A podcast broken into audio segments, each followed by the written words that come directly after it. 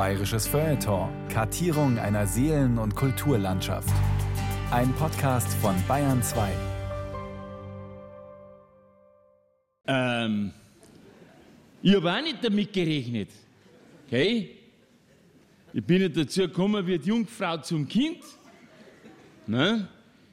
Wenn, wenn ich diese, diese, diese W-Fragen, wenn ich die schon her, warum, weshalb, äh, wann, wie und vor allem wo. Okay? Na, das Wo kann ich überhaupt, wenn ich schon dann, dann wäre es mir schon schlecht. Okay? Weil das ist eine der deutschesten Fragen. Entschuldigung, wenn ich das so sage. Nein, das stimmt. Okay? Nur ein Deutscher bringt es fertig, einen Hund, wenn der am Trottoir da sitzt, okay? zu ihm hinzugehen und ihn zu fragen, ja, wo ist er denn?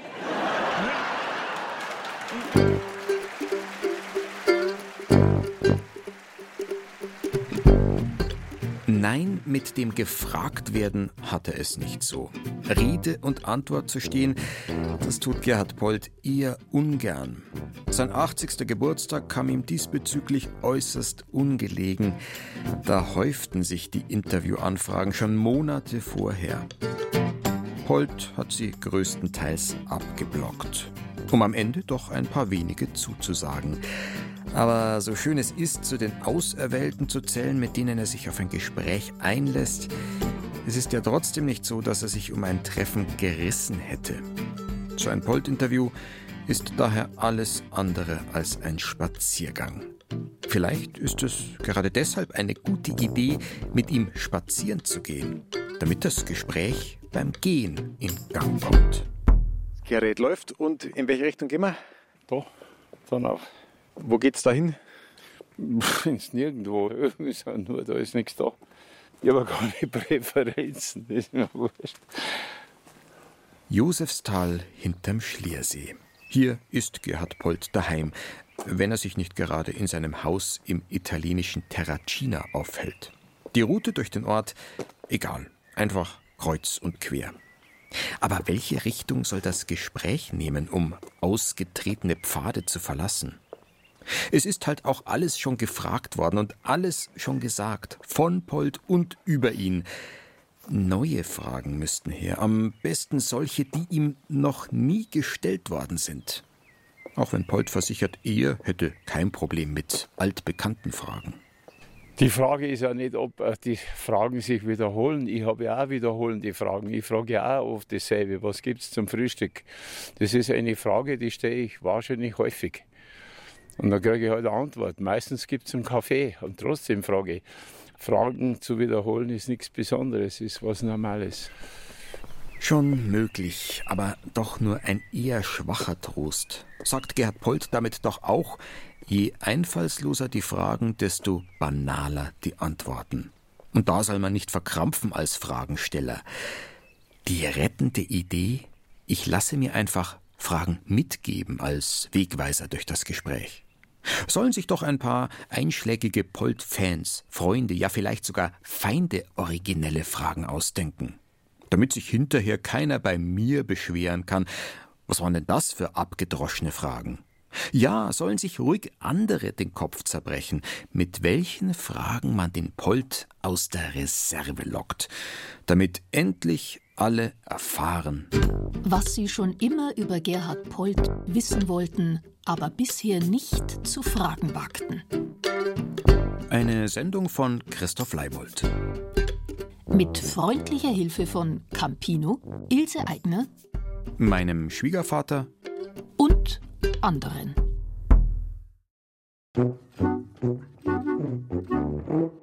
Name? Stoffel Well. Beruf oder Berufung? Das ist beides. Berufung und Beruf ist mit meiner Musik und mit meinem Humor oder mit dem, was ich gern mache, die Leute unterhalten. Wann haben Sie den Polt zum ersten Mal gehört? Meine erste Begegnung mit dem Gerhard war beim Drechsler Toni um in Hörbach im Café Wahnsinn. Das war ungefähr 1978, 79.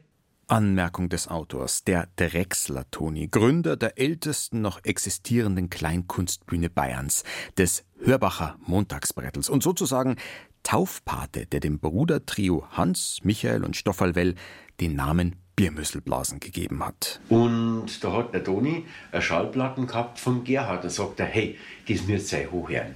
Das ist Wahnsinn. Der Typ, das ist unglaublich. Ich war gestern im Konzert, also wirklich Melodien waren da, also herrlich, einfach süß. Wie war jetzt die eine, dieses da da di da ra ra, na, na, halt, Moment so. Ra ra ra ra, da umf da da. Und wir sind da geguckt, der Heinz, der Michael und ich, und haben uns gedacht, das gibt's nicht.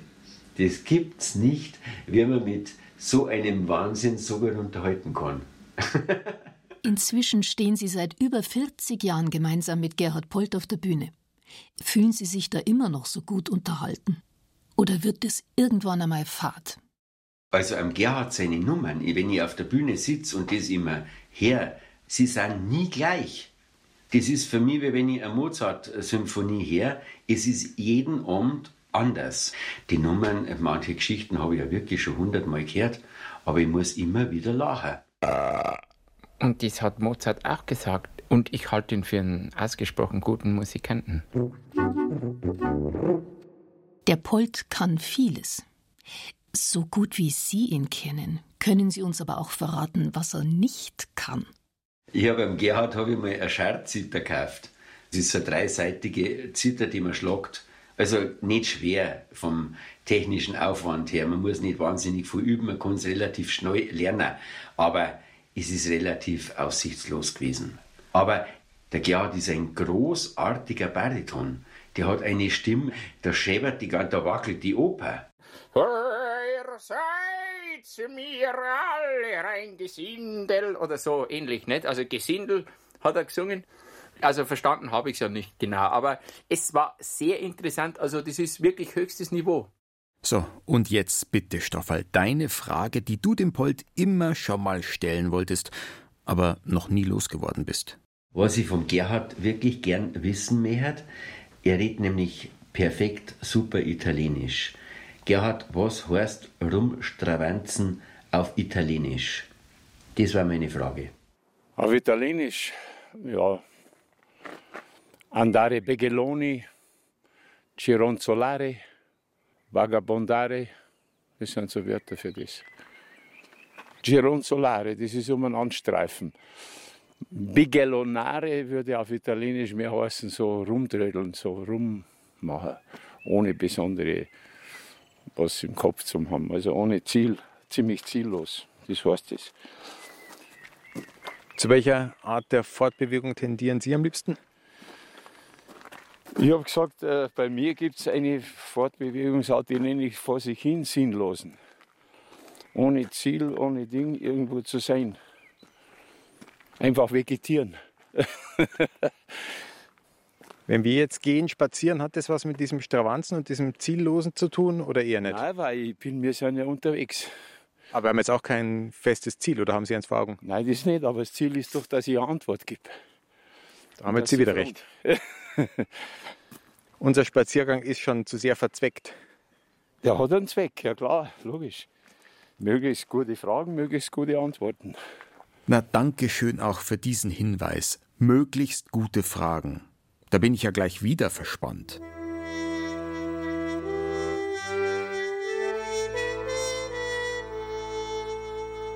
Wenn man Gerhard Polt auf der Bühne erlebt, schaut man keinem Schauspielvirtuosen zu, man wohnt eher einem überwältigenden Naturschauspiel bei. Dementsprechend prüft man auch bei der persönlichen Begegnung erstmal die Wetterlage. Tatsächlich weht zu Beginn unseres Spaziergangs ein kühles Lüftchen herüber vom Polt. Aber zum Glück blitzt immer wieder mal ein breites Poltgrinsen auf, wie Sonnenstrahlen, die eine Wolkendecke durchbrechen. Das echte Wetter meint es ohnehin gut mit uns. Es ist ein sonnig warmer Frühlingstag, der Himmel milchig blau. Gerhard Polt geht eher langsam, gemächlich, bleibt immer wieder stehen, legt Pausen ein. Im Sprechen wie im Gehen, privat wie auf der Bühne. Es gibt sicherlich Monologe, wo die sogenannte Pause einfach eine Rolle spielt, weil es gibt halt Leute, die sozusagen in ihrem Gedankengang innehalten. Es gibt Leute, die reden wie ein, wie man sagt, wie ein Maschinengewehr und es gibt Leute, die bedächtig reden. Also das ist, ist ja nicht schlecht, wenn man innehält, eine Pause macht und sich selber nochmal einen Anlauf gibt. Ganz normal. Äh, ja, sagen wir mal so, das war, äh, also im Grunde genommen, ähm, ne?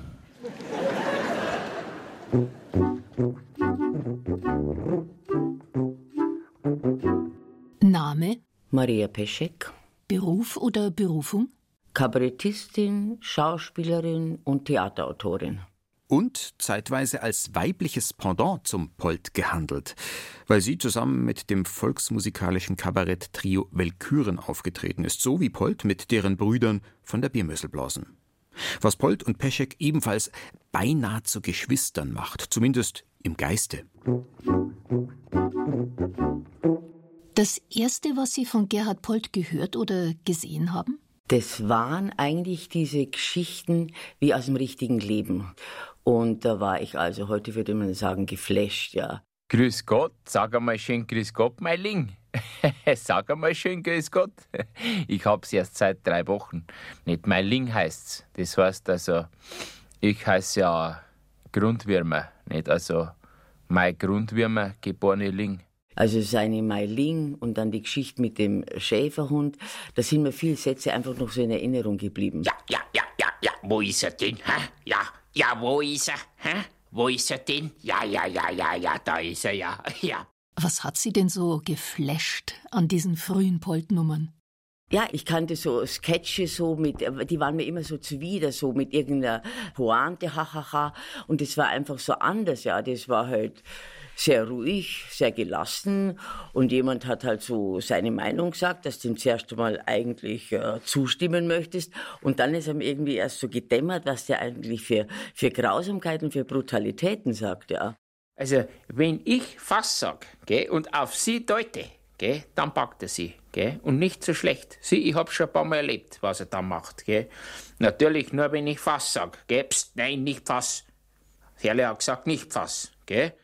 Diese Ruhe, die der hat, ja, das äh, Verfertigen der Gedanken beim Reden, da kommt einmal lang nix. Also so, was er sich für Pausen erlauben kann, die einfach furchtbar interessant sind, ja, oder diese Ruhe einfach, ja. Das hat mich von Anfang an fasziniert, ja. Na und das wäre jetzt doch die Gelegenheit, dieses Polt-Erfolgsgeheimnis näher zu ergründen.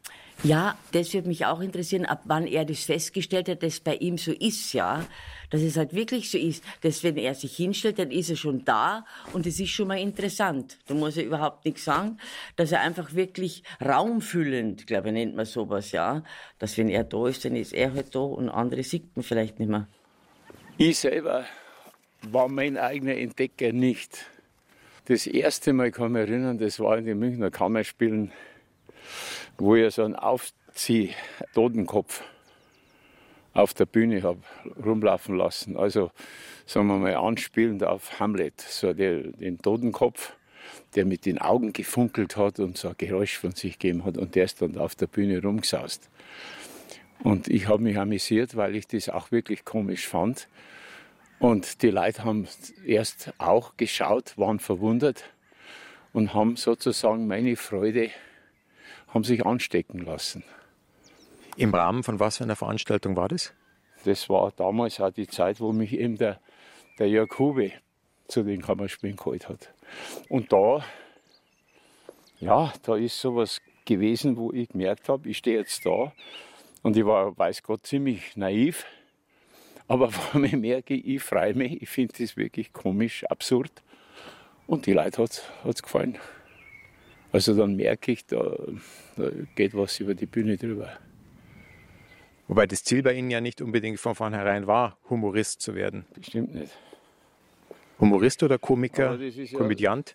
Da lege ich keinen Wert drauf. Also über Definitionen äh, würde ich gern verzichten, weil das ist ein mühseliges Geschäft. Hätte ich mir denken können. Ja. Nochmal ganz kurz, wie ist es nochmal dazu gekommen? Sie haben gesagt, ja, der Hube hat Sie da hingeholt, aber der Plan war ja eigentlich ein ganz anderer bei Ihnen im Leben, oder? Ja, wäre bestimmt irgendwas anderes geworden, aber das ist müßig darüber nachzudenken, weil wenn du auf nichts wartest oder nichts erwartest und es wird dir so gegeben. Und da denke ich mir, schau, wie schön das ist, hätte jetzt ich nicht so einen Beruf, war ich nicht da, war das nicht, war das nicht und diese ganzen, das ist toll. Da kann man sagen, merci. Und beim Wort Merci grinst der Polt breit, faltet kurz die Hände und nickt nach oben in Richtung weißblauer Himmel.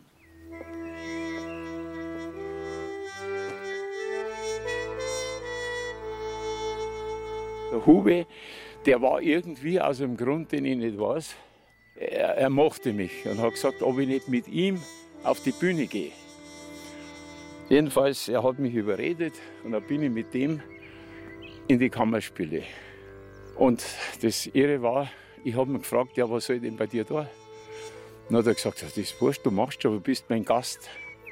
Dann hat er gesagt, ja, und dann sage ich, ja gut, ich bin dein Gast. Also wenn ich dein Gast bin bei dir, dann möchte ich auch Gast sein. Dann möchte ich was zum Essen kriegen und zum Trinken. Ich gesagt, das machen wir, das organisieren wir. Und dann saß ich halt auf der Bühne neben ihm. Und dann haben sie mir Grießnockelsuppen gebracht und dann einen Schweinsbraten oder Schnitzel, wahlweise, was immer. Und was zum Trinken. Und ich war dabei, dem Hube die Show zu stehlen. Das ist, wenn man auf einer Bühne einen Hund nimmt. Der Hund äh, zieht die Aufmerksamkeit auf sich und da muss man sehr stark sein, dass man sich dagegen verwehrt. Also in dem Fall waren Sie der Hund? Ich war der Hund.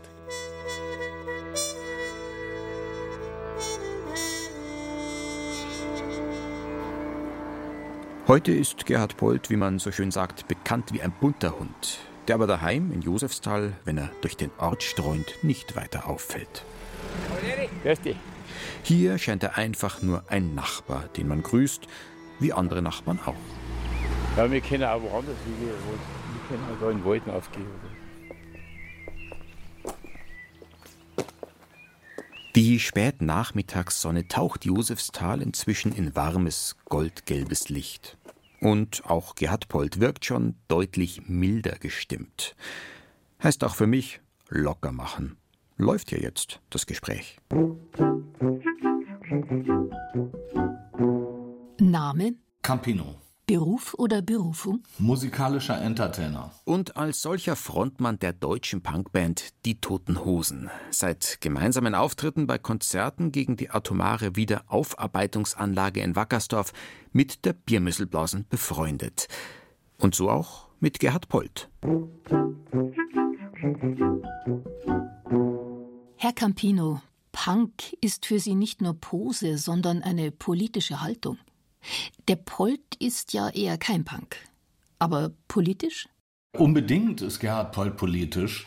Und ich glaube, das wäre fatal, gerade bei politischem Kabarett und solchen Veranstaltungen, das immer nur als Politik zu sehen, wenn jemand eine Eins zu eins Bemerkung macht oder nicht in der Lage ist, mit anderen Bildern zu arbeiten. Ich empfinde Gerhards Einlagen sehr oft als, als hochpolitisch und äh, das erkennt man allein daraus, dass jeder Mensch der einmal einen Programmabend von ihm gesehen hat, mit Sicherheit einschätzen kann, wo er politisch steht. Sie stammen aus Düsseldorf. Aus der Distanz betrachtet, wie wesentlich ist bayerische Wesensart für das Werk und Wirken von Gerhard Polt? Das Wesentliche an Gerhard ist, dass er von seiner Heimat fasziniert ist, dass er auch durchtränkt ist mit dieser bayerischen Tradition, die er dann wieder auf eine sehr gute Art und Weise persifliert. Und auch wenn man meint, dass er sich sehr viel aufs Bayerische bezieht und da auch eine ganze Menge Inspiration rausholt, sind seine Pointen aber letztendlich für jeden Menschen zu gebrauchen und haben überhaupt nichts mit lokalen Problemen zu tun, sondern das ist einfach nur Philosophie, meiner Meinung nach. Sie behaupten von sich, Sie könnten etliche Poltnummern auswendig. Welche lieben Sie besonders? Angefangen von Hindemith. Hindemith, pfui! Ja, alles verschissen, Herrschaftszeiten. Herbert, ich ruf dich wieder zurück, gell? Bis zu Mai Ling. Die ganze Tennisarie Longline habe ich also gedudelt ohne Ende. Das lief bei mir auf hoher Rotation. Aber diese Frau, Oliver, Oliver, pass auf, er spielt Longline. Wissen Sie, ich bin ein gutmütiger Mensch. Mit mir kann man Pferde stehlen, ja? Aber bei dieser Frau ist mir der Kamm geschwollen. Diese Frau hat mich dann dazu animiert, bis ich selber runtergerufen habe zu meinem Sohn, sage ich, Noel, komm, blas den Krüppel weg vom Platz. Lieber Gerhard, ich würde gerne von dir wissen, welche drei Kabarettisten dich am allermeisten zum Lachen gebracht haben. Was waren da Vorbilder für dich oder Inspirationen oder einfach nur Leute, wo du gesagt hast, dieser Typ ist verdammt komisch? Das wäre meine Frage. Also da muss ich sagen, ich habe viele Leute, die ich gesehen habe oder persönlich kennengelernt habe. Und da gibt es sehr, sehr viele, vor denen ich ins Hut ziehe und sage, es ist toll. Aber Vorbild habe ich eigentlich keins. Nie gehabt. Aber viele täten zum Beispiel auf Valentin tippen? Ja, sicher ist der Valentin für mich, ich bin ja ein radiogeprägter Mensch, der hat mir natürlich, hat der äh, Valentin auf mich bestimmt eine Wirkung gehabt. Aber wenn man jetzt davon ausgeht, von Komik oder so, da kann ich jetzt genauso sagen, ein, ein Eduardo Di Filippo oder ein Toto. Also auch ausländische, logisch, klar. Es gibt so viele Leute, die so großartig sind. Muss man einen Traktor vorbeilassen? Der Gerold ist ein Bauer von Fischhausen. Ja, jedenfalls, also ich kann dazu nur sagen, ich habe viele Menschen, viele Künstler, sei es Schauspieler, Musiker, was der Teufel, Maler, wo ich einfach natürlich sage, toll, das Maloffen halt, was die machen. Aber Vorbild, wenn man jetzt sagt, das ist mein Vorbild, ich möchte so sein, keinen. Also das ist so.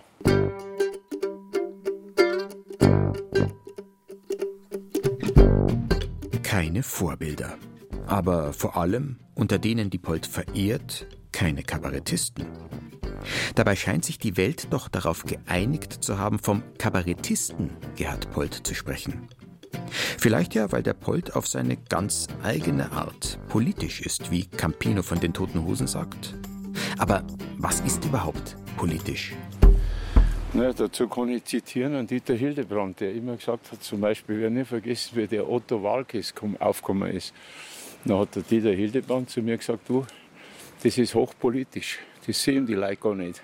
Aber wenn jemand in einer so spießigen Welt sowas macht, reißt er mehr auf, wie manche Sprüche, die Politiker oder antipolitisch gesagt werden. Trotzdem steht natürlich einer wie der Hildebrand zum Beispiel, weil Sie den schon genannt haben, natürlich für so ein tagesaktuell politisches Kabarett oder Stand, was ja dann doch sich unterscheidet von dem, was Sie machen. Meistens.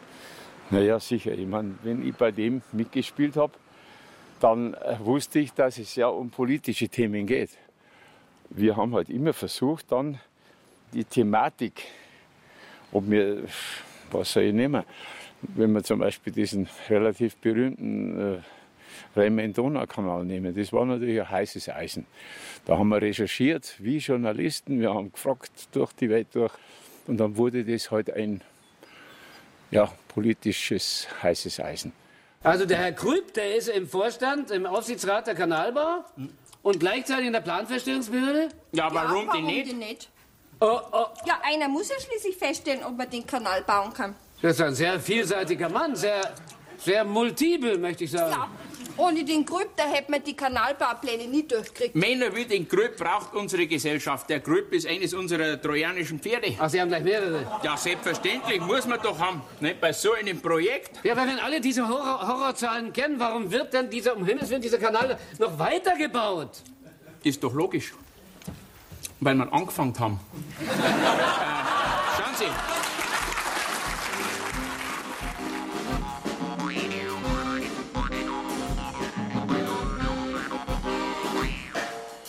Als Gerhard Polt, Dieter Hildebrand und Gisela Schneeberger in dieser legendären Scheibenwischer-Ausgabe vom Januar 1982 gegen den Bau des Rhein-Main-Donau-Kanals satirisch zu Felde zogen, es ging um den ökologischen Irrsinn und um Spätzelwirtschaft, da tobte die bayerische Staatskanzlei. Von Verleumdung und Ehrabschneidung war die Rede und Edmund Stoiber, damals CSU-Generalsekretär, drohte gar mit dem Staatsanwalt. Für die Christsozialen wurde Gerhard Polt damals zu einer Art Freistaatsfeind. Und die CSU zu Polts politischem Lieblingsgegner. Na logisch, weil eine Partei, die über so Jahrzehnte lang die absolute Mehrheit gehabt hat, hat natürlich damit eine gewisse Narrenfreiheit gehabt, immer. Und als Demokrat muss man eigentlich immer möglichst schauen, dass die, die wo regieren, eine möglichst starke Opposition haben, ganz egal wer regiert. Was mir manchmal fehlt in diesem Land, das ist eigentlich ein CSU-Museum. Warum gibt es das noch nicht? Ne? Nein, das verstehen Sie mich. Ich sage das jetzt vielleicht ein bisschen, weil ich sammle ja schon lange, ich meine, wie lange, das habe ich jetzt nicht, ich sammle ja CSU, was soll ich mal sagen, es gibt Leute, die sammeln Bierdeckel oder die sammeln Bierfilzel, nicht? auch andere Parteien werden gesammelt, ich habe mich halt auf die CSU spezialisiert. Nicht? und habe auch im äh, Laufe der Zeit, ich habe schöne Sachen zusammen. Ich will mich jetzt nicht brüsten, also nicht, dass ich sage, der gibt jetzt an, aber ich habe schon ein paar schöne Sachen. Hey, ich sage jetzt nicht auf der Höhe von der Nofretete, aber in die Richtung geht's. Hey, hey, ich bin, ja, ich sage mal Stichwort, ne? das werden Sie verstehen, Wolfratshausen. Ne? Wolfratshausener Frühstück. Ne? ich bin im Besitze der Original-Weißwursthaut, ne, die damals von der Frau Merkel gezuzelt wurde.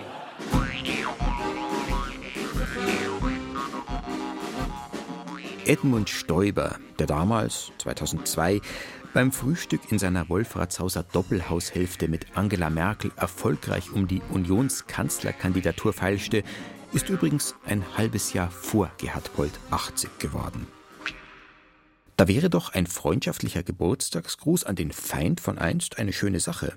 Aber der Stoiber, den wollte ich fragen, der hat gekniffen, der wollte nicht was zum Polt sagen. der Stoiber wollte nicht. Er wollte nicht. Und auch Beckstein, Gauweiler angeschrieben oder auf den Anrufbeantworter gesprochen, aber keine Reaktion.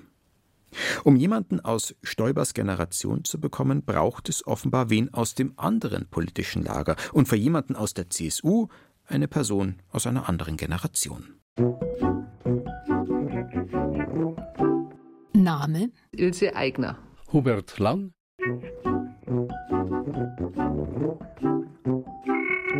Wir probieren es einmal, wie es geht, also was ich über Gerhard Polt sagen kann. Keine Sorge, wird schon gehen. Beruf oder Berufung? Rentner, Schwiegervater des Autors und seit 1958 SPD-Mitglied. Ich bin Landtagspräsidentin und Löwenbändigerin. Aha, interessant. Äh, wie das jetzt? Wir haben lauter bayerische Löwen im Bayerischen Landtag. Ach so? Und der Polt, ist er auch ein bayerischer Löwe? Ich würde sagen, ja, ist er. Er brüllt auch manchmal ganz kräftig und äh, insofern kann man durchaus als bayerischen Löwen bezeichnen. Ihr erster bleibender Eindruck von Gerhard Polt?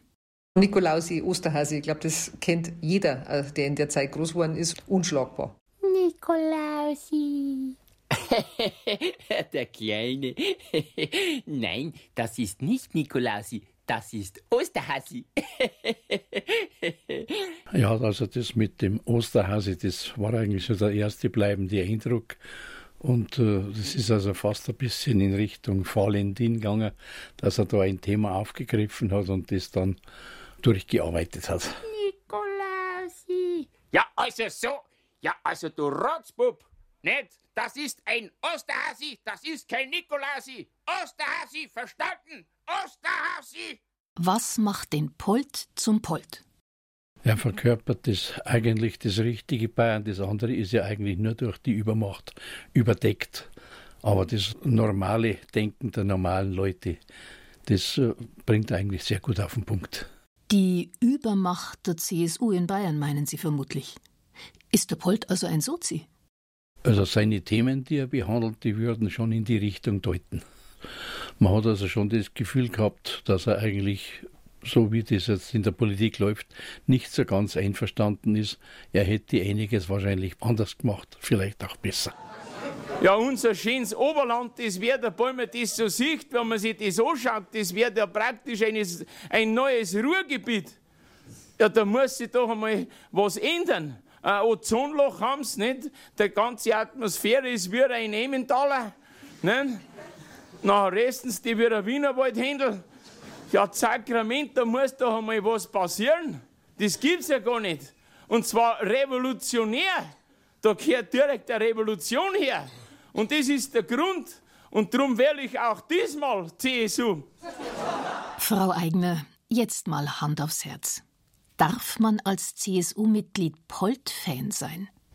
Man kann auf alle Fälle viel Kabarett anschauen und natürlich auch Polt und schon gleich dreimal, wenn er bei mir aus dem Stimmkreis kommt. Aber die CSU ist ja nun nicht gerade Polts Herzenspartei. Gibt's Polt-Nummern, wo Sie sich gedacht haben, hätte es jetzt nicht unbedingt gebraucht? Also ich würde jetzt erstmal andersrum sagen, ein großer Teil seines Programms hätte gar nicht stattfinden können, wenn es die CSU nicht gegeben hätte.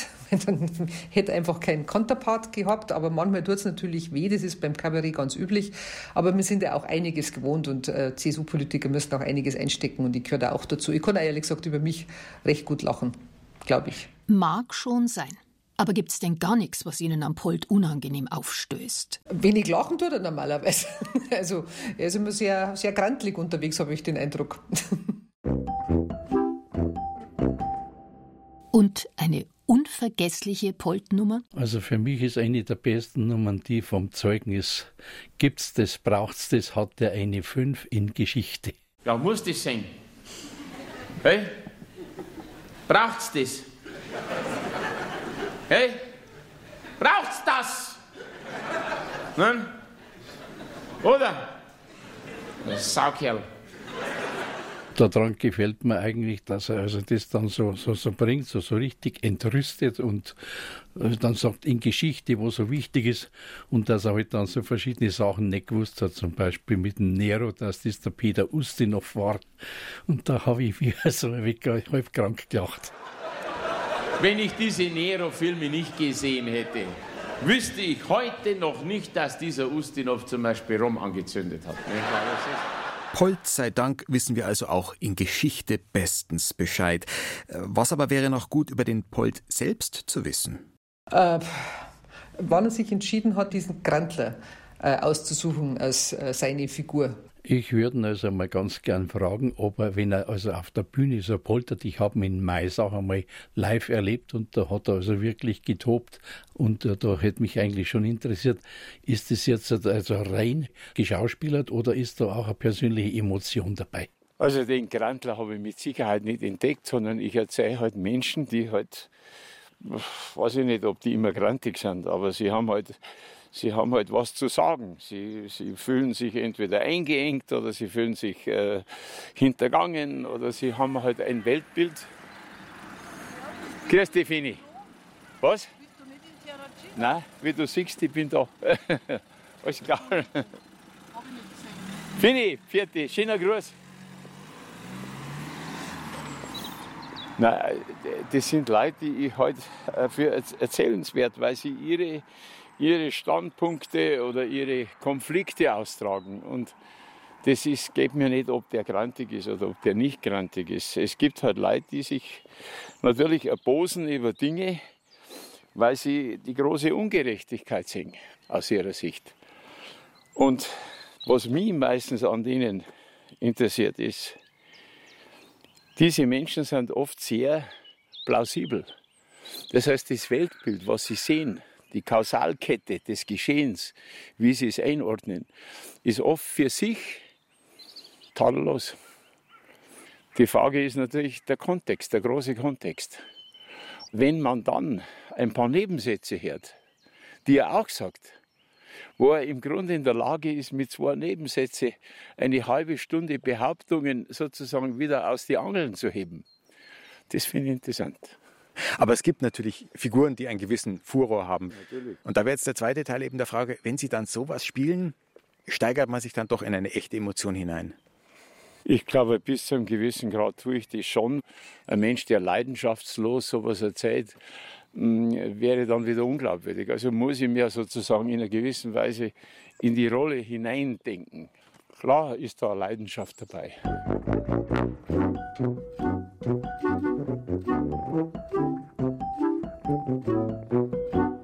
Name? Hans Well. Beruf oder Berufung? Der Musiker und eher Texter. Früher von der Birmöselblasen, jetzt von den Wellpappen. Rund dreieinhalb Jahrzehnte ist Hans Well mit der Birmöselblasen gemeinsam mit Gerhard Polt auf der Bühne gestanden.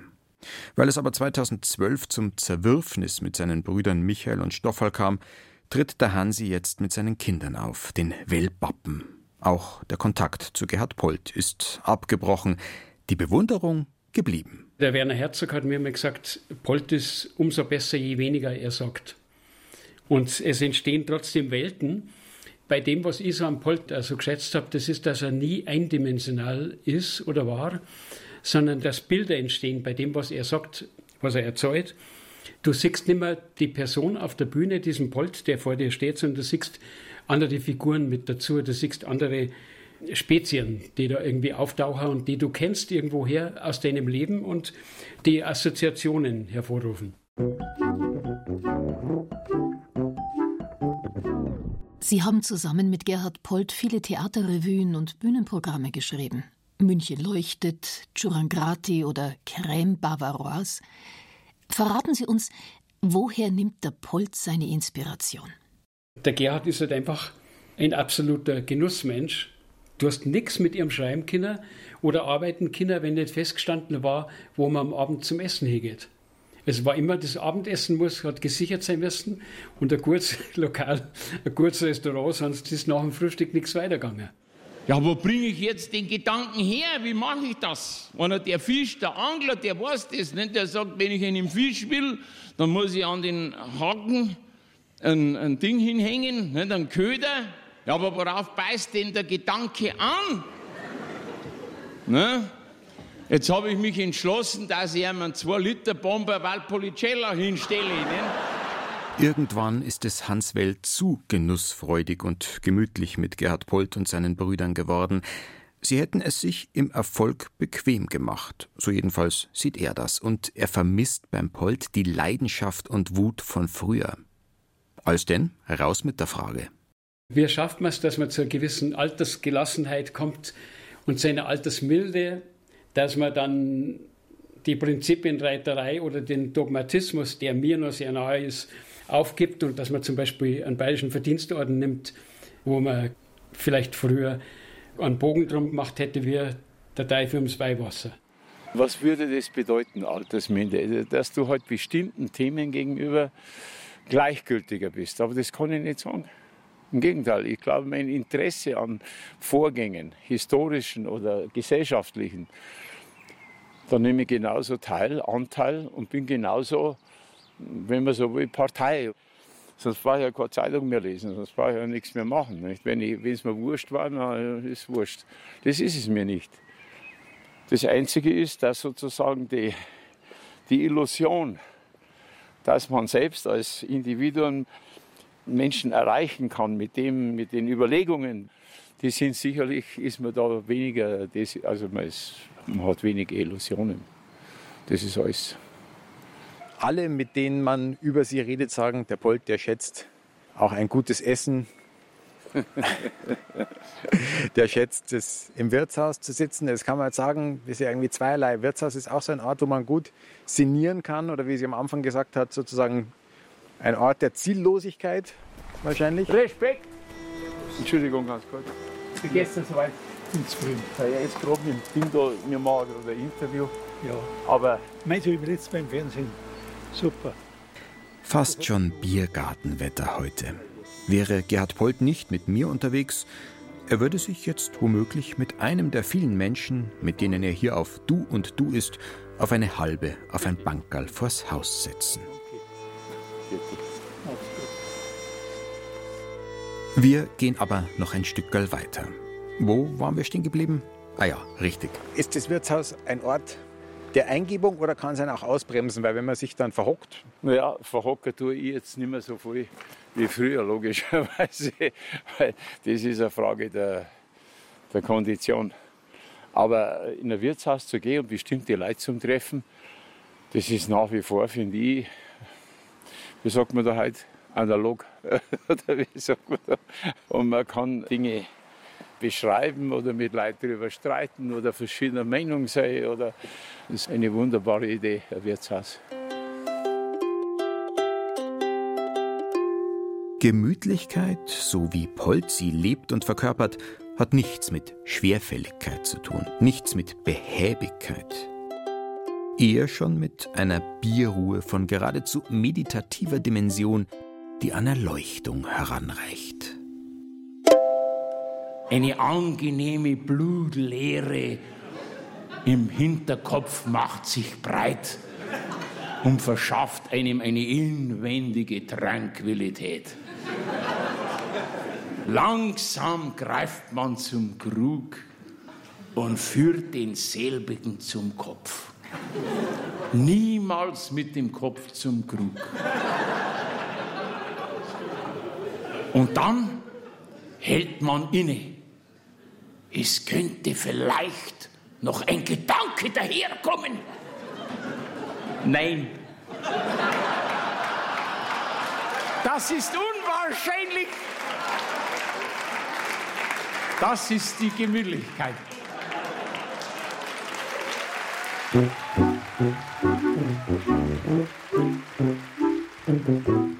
Name, Josef Hader. Beruf oder Berufung? Beides Kabarettist eigentlich. Und ist der Polt ein Kollege? Ist er auch Kabarettist? Oder doch eher Humorist? Satiriker? Für Ihre fachkundige Einschätzung wären wir dankbar. Er selber hält sich nämlich, was Definitionen angeht, bedeckt. Polt ist ohne Zweifel, kann man das ganz klar sagen, was äh, Gerhard Polt ist. Er ist ein Komet.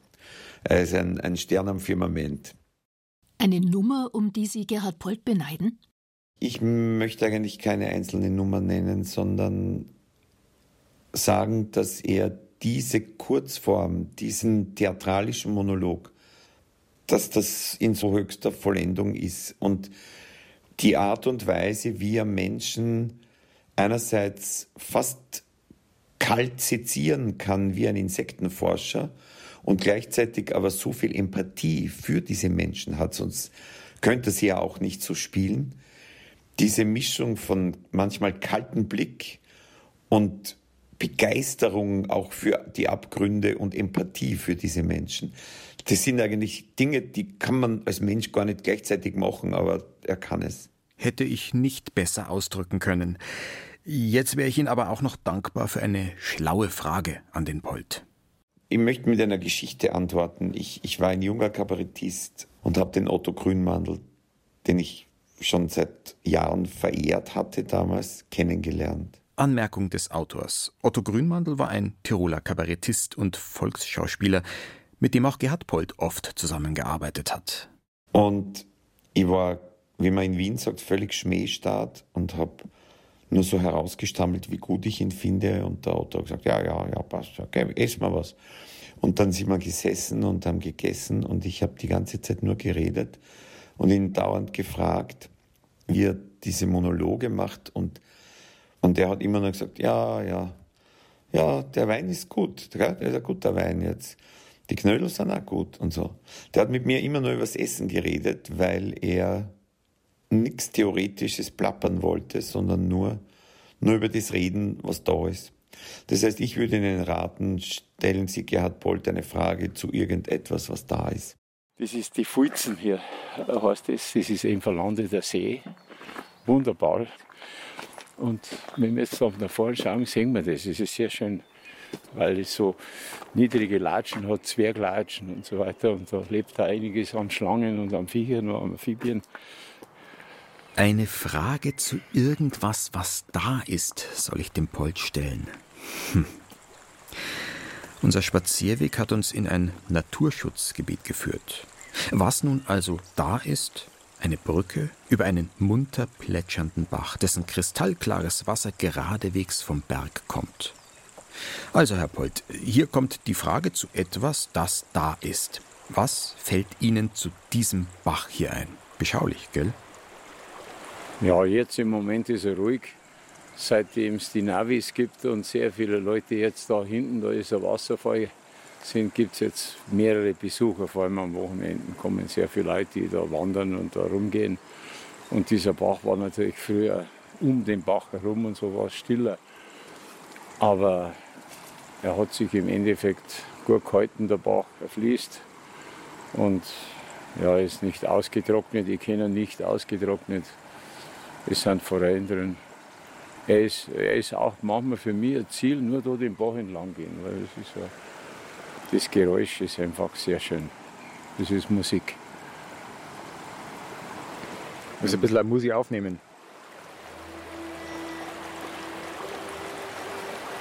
Aber nochmal zum Ding, das ist interessant. Also den, ähm, erstens einmal den Hader schätze ich sehr, muss ich wirklich sagen, weil der nicht über die großen Dinge daherkommt oder einzelne Leute sozusagen ins Visier nimmt, sondern irgendwie auch ein, ein wie soll ich das nennen, eine Art Menschentheater zeigt, was mir gefällt.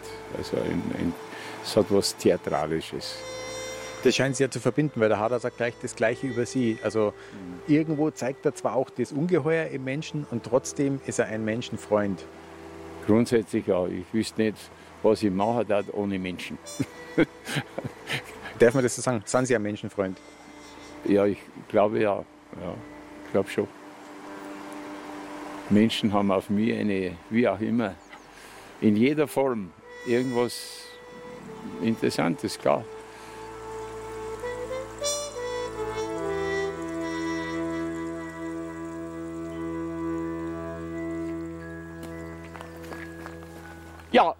Gnädige Frau. Wo gehst du hin? Wo, du bei gnädig, gell? Wo ruhst du hin? Ja, weil ich schnell runter. Gehst du nicht? Ja, schön jetzt ja. noch, gell? Fertig, hä?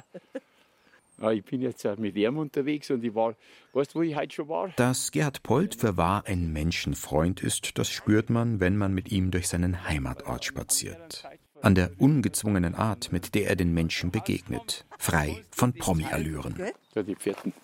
Wobei die Dame, der wir in der Filzen begegnet sind, beinahe selbst sowas wie ein Promi ist. Das war jetzt die Frau Wasmeier, Wasmeier, dem Skifahrer, seine Mutter.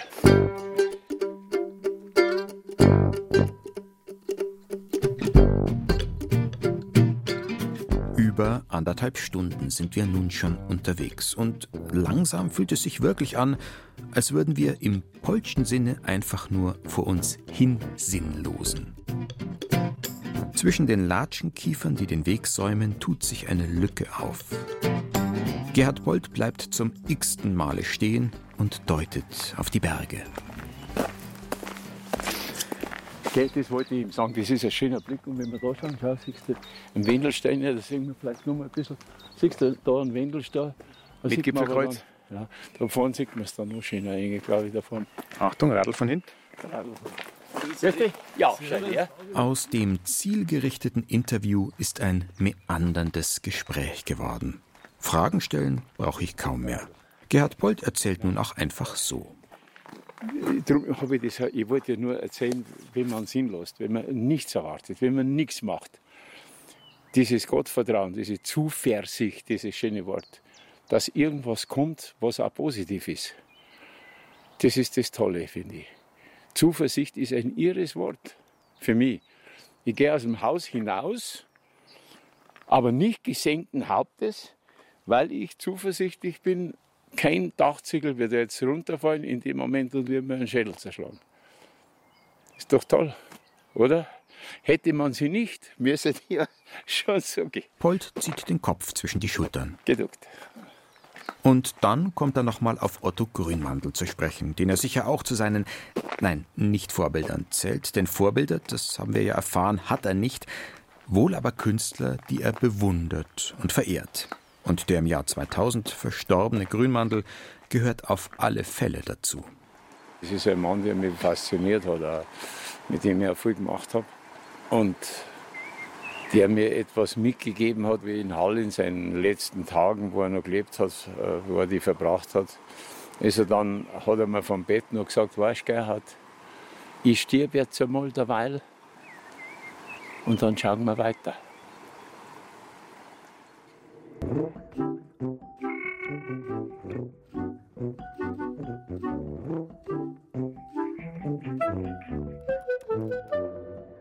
Name Luise Kinseer. Beruf oder Berufung? Kabarettistin und Schauspielerin.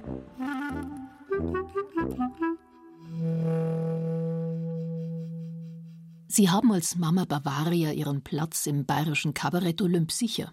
Aber Gerhard Polt ist der Übervater, der über allen schwebt. Lassen Sie uns ihn in den Himmel heben und anschließend auf die Erde zurückholen. Zunächst also erst einmal, mit welchen Worten lässt sich sein herausragender Rang beschreiben? Unbestritten, sage ich mal, der wichtigste Humorist der Gegenwart. Naja, brauchen wir es beim Polt nicht ein paar Nummern größer? Humorist. Reicht es wirklich hin? Ja, Humorist ist eigentlich keine, keine schlechte Bezeichnung. Satiriker. Satiriker? Ja. Echt jetzt? Er ist eigentlich ein Philosoph. Schon besser. Gerhard Polt? Jawohl, jetzt haben Sie es. Seine eigene Liga. Und nun der Trost für alle normalsterblichen Kabarettistinnen und Kabarettisten. Was kann der Mann, der doch eigentlich alles kann, nicht? Vielleicht würde ich sagen, vielleicht kann er nicht kochen. Oder äh, ich glaube sogar, er kann ganz gut singen. Ähm, vielleicht kann er nicht Geige. Oder Klavier. Und dann wäre es auch noch die Frage, ob er zeichnen kann. Das weiß ich jetzt auch nicht. Vielleicht kritzelt der Gerhard Polz sogar immer heimlich irgendwelche lustigen Bilder in ein Notizbuch. Ich weiß es nicht.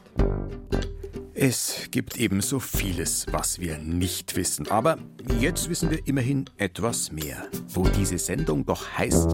Was Sie schon immer über Gerhard Polt wissen wollten, aber bisher nicht zu fragen wagten. Und darum, letzte Gelegenheit für heute, Luise, dem Polt eine Frage zu stellen. Naja, also es ist ja so, ich habe mir da natürlich meine Gedanken drüber gemacht und wir haben einen Karl-Valentin-Brunnen. Und der Gerhard Polt braucht ja auch einmal sein Denkmal. Ob er schon weiß, wer das gestalten soll und wo es stehen soll. Und ob er es nicht vielleicht gleich selber mal hat. Ja, aber das interessiert mich wirklich, weil ich finde, da muss er sich darum kümmern. Gerhard, du musst dir da jetzt schon darum kümmern, nicht, dass dann irgendwann einmal irgendwas rumsteht, was mit dir überhaupt nichts zu tun hat. Ja, also ich lege auf keinen Brunnen Wert. und, und wenn, also wenn auf alle Fälle, dann möglichst in eine Einbahnstraße. da gehört es dann, wenn, wenn schon, dann muss es eine Einbahnstraße sein wo einer sich ärgert, dass er so wieder, dass er nicht mehr rauskommt. Weil eine Figur, die alles, wie soll man sagen, abblockt, die reizt ja zum Nachdenken. Oder?